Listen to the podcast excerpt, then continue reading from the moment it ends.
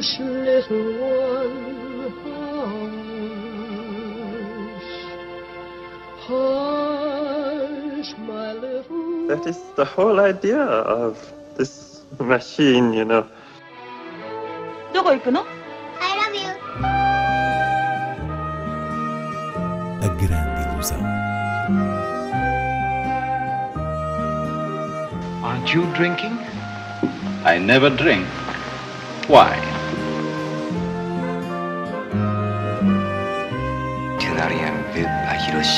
J'ai tout vu. Tout.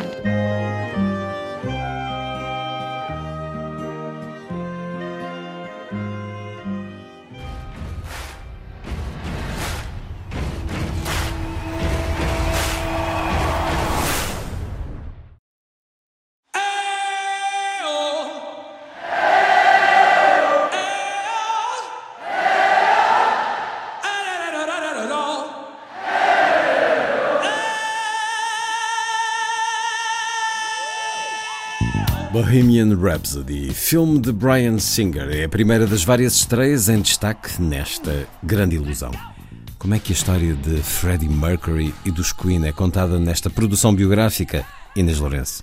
Bohemian Rhapsody é definitivamente a história de Mercury e dos Queen adaptada ao grande público. Não estamos a falar de um filme com pincelada de autor, nem de uma viagem profunda àquilo que foi, sobretudo, a última fase da vida de Freddie Mercury relacionada com a SIDA. Portanto, de forma assumida, este é um filme cujo valor está, sobretudo, na garra do seu intérprete, Rami Malek, que trabalhou a ciência da pose e dos gestos de Mercury e no modo como a música conduz a experiência ao longo das etapas eh, deste retrato biográfico, ou seja, desde o jovem de ascendência indiana a viver nos subúrbios de Londres até ao grande concerto Live Aid de 1985, que é reproduzido numa longa e comovente cena final. De resto, é a ascensão da banda, o primeiro amor de Mercury,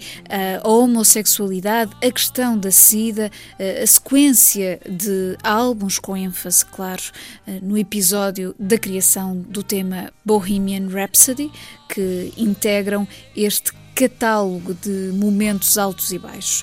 É um filme bem arrumado, competente, ancorado em certos eh, lugares comuns, mas que de alguma maneira consegue abrir uma janela para o espírito e o magnetismo de Freddie Mercury e essa memória afetiva, esse sublinhar da solidão dos que sonham a grandeza, como ele, é aquilo que garante a boa estrela de Bohemian Rhapsody.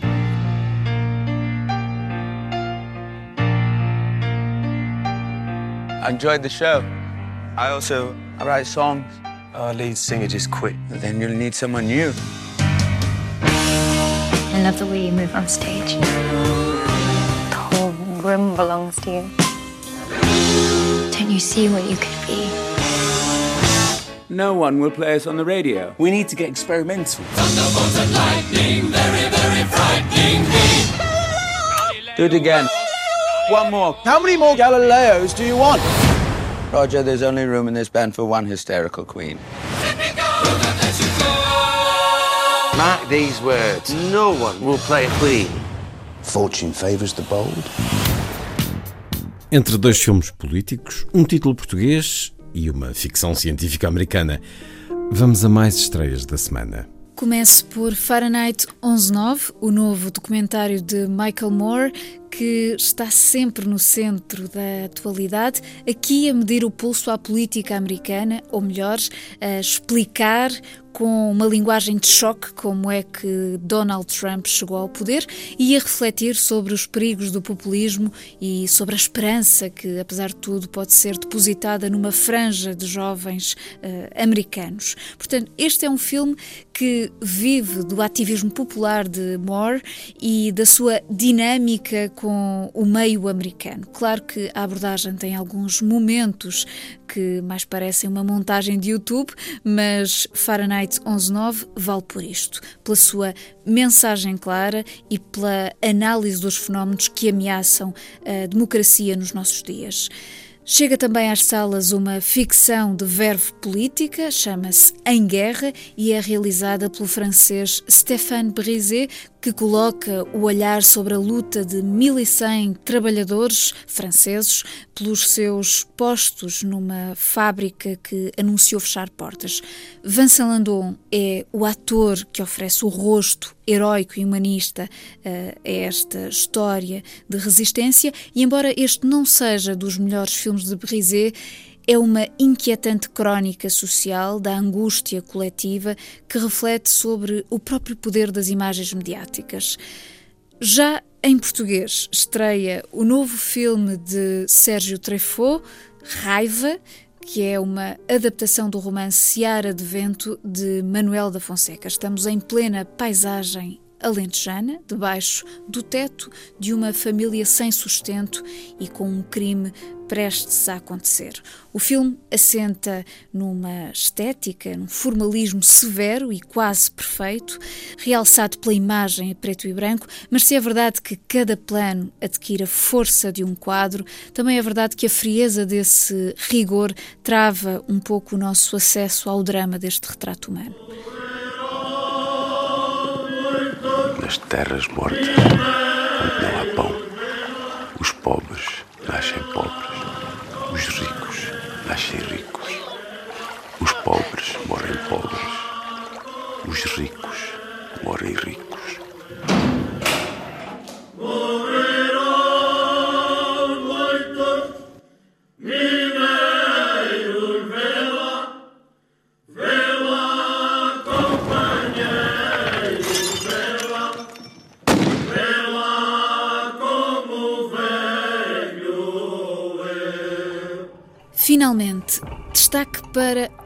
Interminável, da dupla americana Justin Benson e Aaron Moorhead, uma produção independente que chega aos cinemas UCI através da marca Bolt.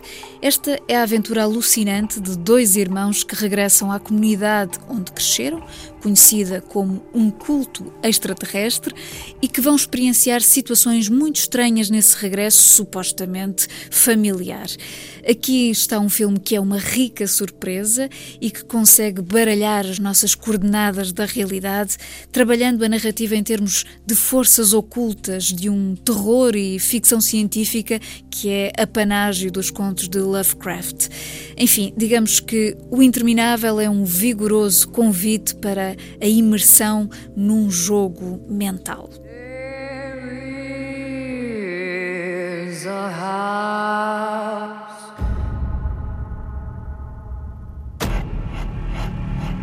I want to go back. It was our family. One day, one night, we come straight back.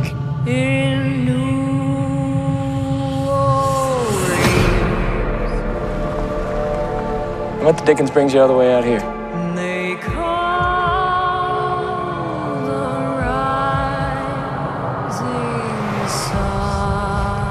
Everything you did. Why come back now?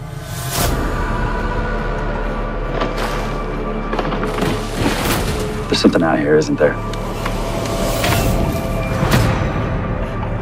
How is that possible? You want to know what it is that runs all this? You go find it.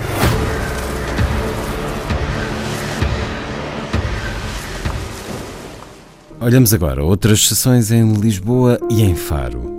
A partir desta quinta-feira até 7 de novembro, o Cinema Ideal em Lisboa apresenta, em parceria com a Casa da Imprensa, uma mostra de filmes que tem como mote a fotografia. São seis documentários sobre seis fotógrafos: Robert Doisneau, Vivian Mayer, Robert Frank, Gerard Castelo Lopes, Robert Mapplethorpe e Sebastião Salgado. No âmbito deste evento acontece também a antestreia do filme Mais um Dia de Vida, de Raul de la Fuente e Damian Nanau, que adapta um livro do repórter de guerra polaco Richard Kapuscinski. Por sua vez, no Algarve, o Cineclube de Faro exibe neste sábado, dia 3, Sol Enganador, de Nikita Mikhalkov, no âmbito do ciclo Ventos de Leste, ainda enquadrado no centenário da Revolução Russa. Um filme virtuoso, protagonizado pelo próprio Mikhalkov, sobre a felicidade e harmonia familiar quebradas pela sombra de Stalin.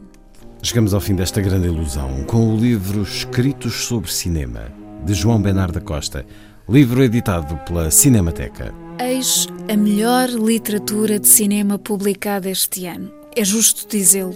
Regressar aos maravilhosos escritos de João Bernardo da Costa é sempre uma experiência abundante, porque cada texto é um manancial de sabedoria, de subjetividade, de detalhe estético, de diálogo apaixonado com os filmes, realizadores e o seu lugar na cultura.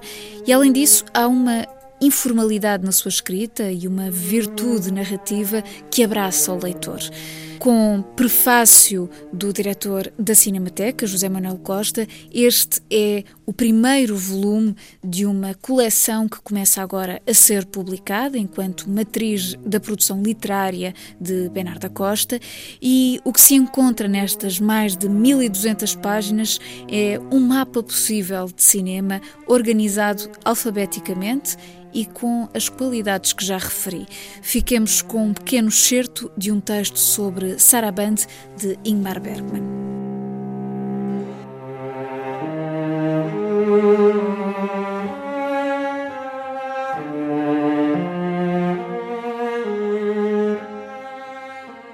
O ecrã fundo em negro. O filme acabou. Eu não consigo acabar sem vos fazer uma pergunta.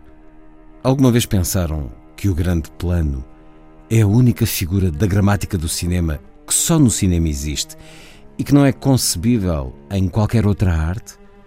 Pintores pintaram grandes planos, mas o quadro impede-nos de os ver como tal, a não ser que encostemos a cara à tela em movimento nosso e não da pintura. Não é maneira de haver, não é movimento suposto ao espectador. Mas a câmara pode o que o nosso olhar não pode. E a câmara de Bergman pode mais que qualquer outra câmara, mesmo a de Griffith. Neste filme, vai ainda mais longe. Ao acercar-se mais e mais dos quatro rostos e das quatro vozes, para além dos corpos, dá-nos a ver almas. Impossível? Não para esse gênio de todos os possíveis, chamado Ingmar Bergman.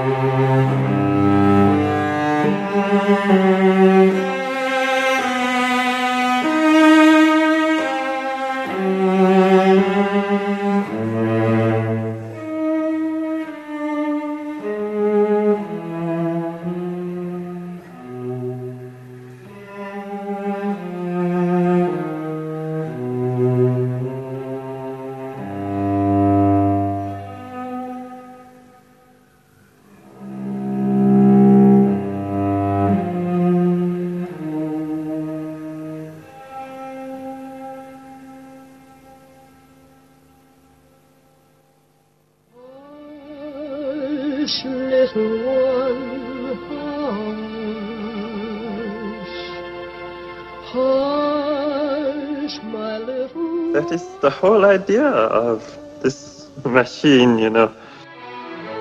どこ行くの I love you. A grande ilusão.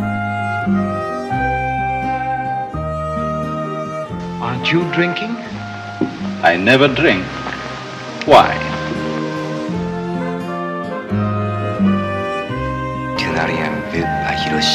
J'ai tout vu.